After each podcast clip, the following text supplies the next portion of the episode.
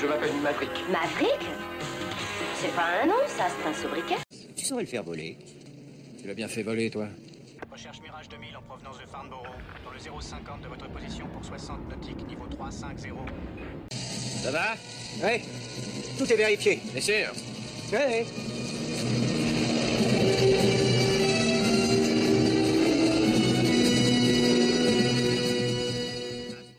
Tous, heureux de vous retrouver pour ce nouvel épisode, le numéro 23, où je vous parle aujourd'hui du U2 et du film Le Pont des Espions.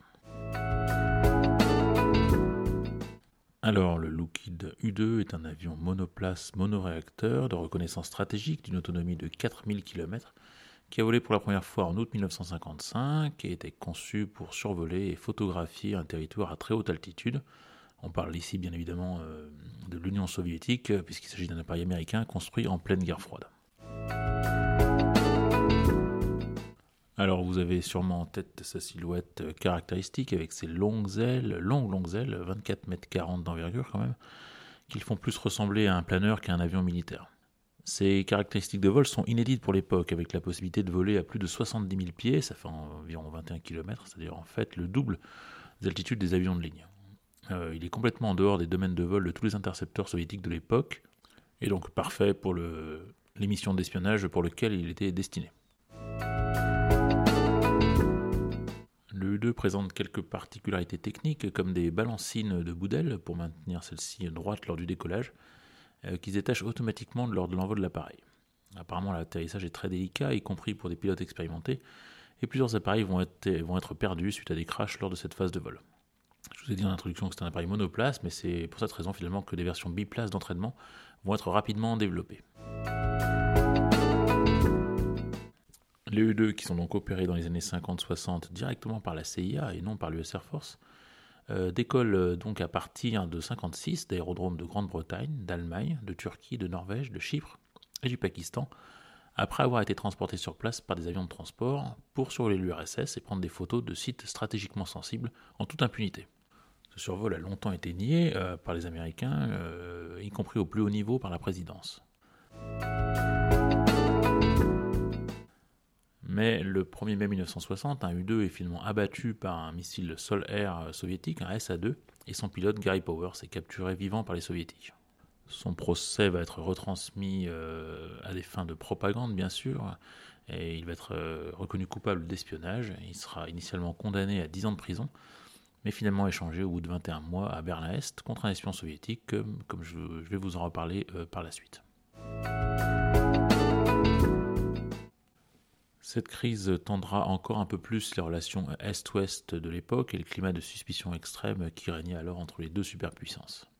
Elle mettra fin à ces survols de l'Union soviétique, mais pas à la carrière de l'U2, qui jouera un rôle peu de temps après, notamment dans la crise des missiles de Cuba, en révélant les sites de lancement des missiles nucléaires soviétiques installés sur l'île en 62, euh, dont j'ai déjà parlé dans un précédent épisode.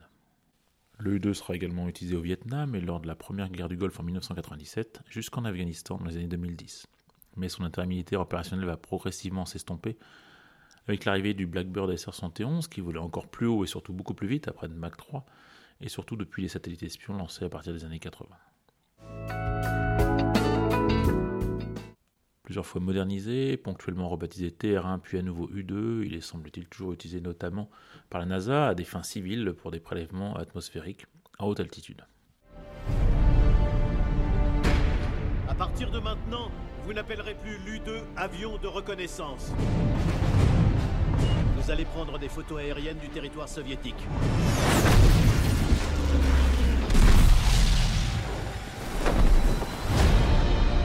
Dites-moi ce qui s'est passé. Ils ont notre pilote espion la tête pleine d'informations classifiées. Nous avons un de leurs gars. Vous allez négocier l'échange sans que nos gouvernements nous contactent. Vous pourriez empêcher une guerre thermonucléaire totale avec l'URSS. Je vous parle de la sécurité de votre pays. Où veulent-ils que cette négociation ait lieu exactement? Berlin-Est. Dis-moi que tu ne courras aucun danger. Dis-moi quelque chose qui me rassure. Je le fais pour nous. Alors, Le Pont des Espions est un film de Steven Spielberg sorti en 2015 avec un extraordinaire Tom Hanks dans le rôle principal, celui de l'avocat new-yorkais James Donovan, impliqué initialement dans la défense d'un espion soviétique démasqué par le FBI sur le sol américain. et par la suite mandaté de façon non officielle par le gouvernement américain pour négocier l'échange de cet espion contre Gary Powers, le pilote du U-2 abattu par les soviétiques en 1960. La séquence d'aviation, la seule pratiquement du film, à l'exception de celle qui explique au spectateur ce qu'est le U-2 et pourquoi il a été conçu, est vraiment super impressionnante et nous fait vivre la destruction et le crash de l'appareil en immersion totale, pourrait-on dire. Bien sûr, ce film n'est pas du tout un film sur l'aviation, mais plutôt l'ambiance d'un film d'espionnage à l'ancienne, surtout dans la dernière partie, avec l'échange des prisonniers au petit matin sur un pont dans la brume qu'on a déjà vu des centaines de fois.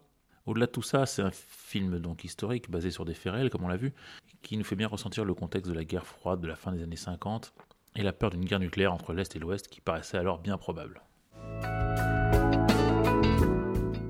Le pont des espions, ça parle aussi de pas mal d'autres choses, notamment du combat intègre d'un homme seul contre tous, y compris sa propre famille, pour faire prévaloir la justice et le droit de chacun euh, de bénéficier d'une défense. Une justice indépendante présentée comme l'un des idéaux fondamentaux de la société américaine, en opposition avec les privations euh, de droits du totalitarisme communiste de l'époque. Le film évite donc de façon soigneuse tout manichéisme, l'espion soviétique est même plutôt touchant, attachant et sympathique. Il est interprété par euh, Mark Rylance, euh, Oscar du meilleur acteur dans un second rôle. A contrario, les agents de la CIA sont plutôt lourdingues et détestables. Bref, vous l'aurez compris, un film subtil, instructif, inspirant, euh, évidemment, la réalisation magistrale de Steven Spielberg, que je vous recommande donc vivement si vous ne l'avez pas vu. Voilà, c'est terminé pour aujourd'hui. J'espère que cet épisode vous aura intéressé. Je vous laisse avec le thème principal du film composé par Thomas Newman. N'hésitez pas à me laisser vos commentaires ou suggestions à légendairesavions.gmail.com. À bientôt.